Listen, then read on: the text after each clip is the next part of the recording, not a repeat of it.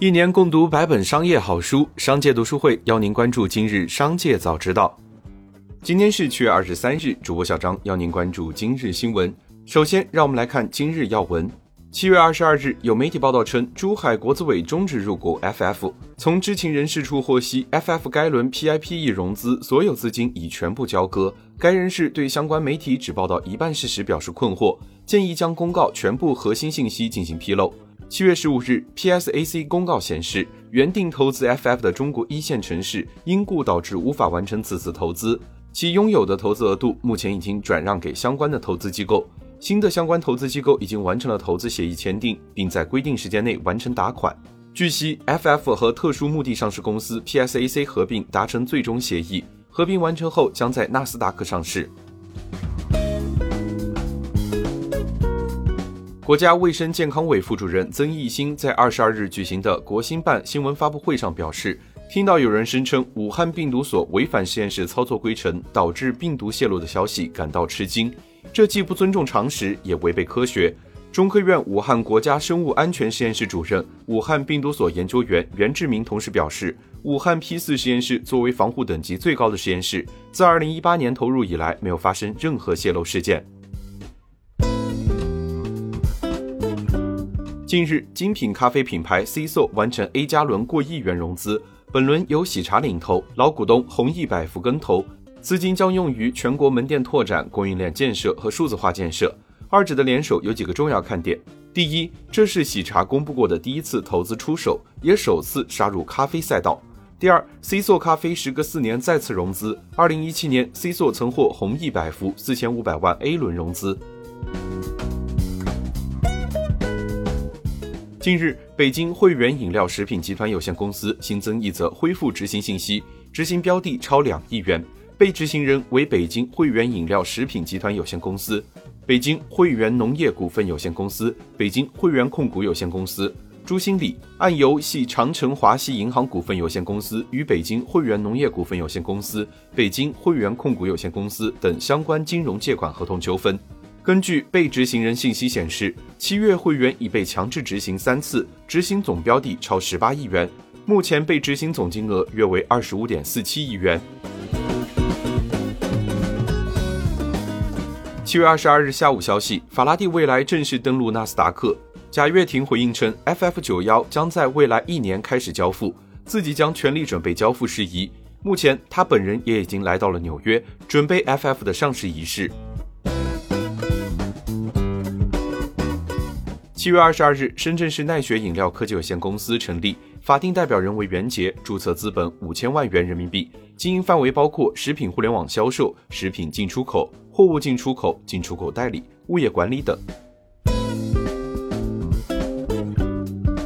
华为官方宣布，华为云电脑 App 将于北京时间二零二一年八月十五日二十三点五十九分停止服务和运营，自那之后，用户将再无法登录和使用。据悉，华为云电脑于二零一八年发布。通过登录华为云电脑 App，手机和平板能变成一台电脑。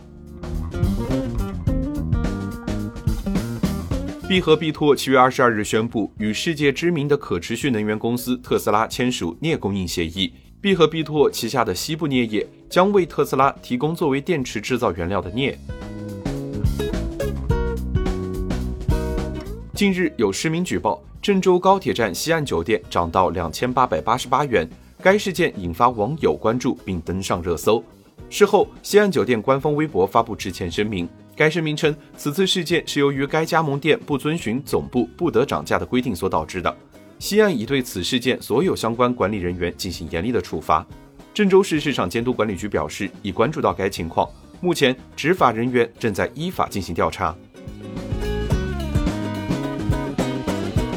接下来，让我们来关注产业消息。商务部对外贸易司司长李兴前表示，原材料价格上涨方面，分析表明价格的国际传导是主要原因，国内外需求的快速增加又进一步加剧了价格上涨的势头，这给生产企业和外贸企业都带来了很大压力。我们会同各地方各部门密切跟踪监测大宗商品的价格走势，推动进口多元化，构建大宗商品稳定外贸渠道。部分大宗商品的价格已经出现回落。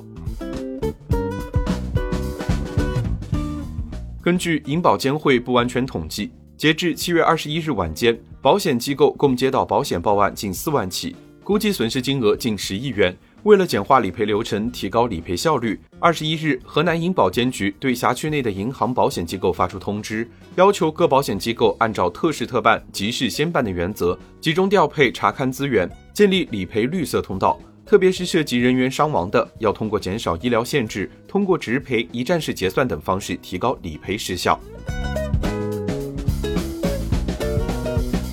最后，再让我们把目光放向国际。据报道，总部位于佛罗里达州的 Space Perspective 公司正在销售其太空舱的航班。该航班为航行者提供疯狂的地球景观，航班价格为十二点五万美元，约合人民币八十点九万元。太空舱可以漂浮在海拔十万英尺的高空，最多将八名客人带入平流层，行程可持续六小时。该公司介绍，到二零二四年，情侣们可能会在一个由足球场大小的太空气球携带的太空舱内举行婚礼。目前，该公司官网显示，2024年的太空飞行已经售罄，但客户现在仍可以预定2025年的座位。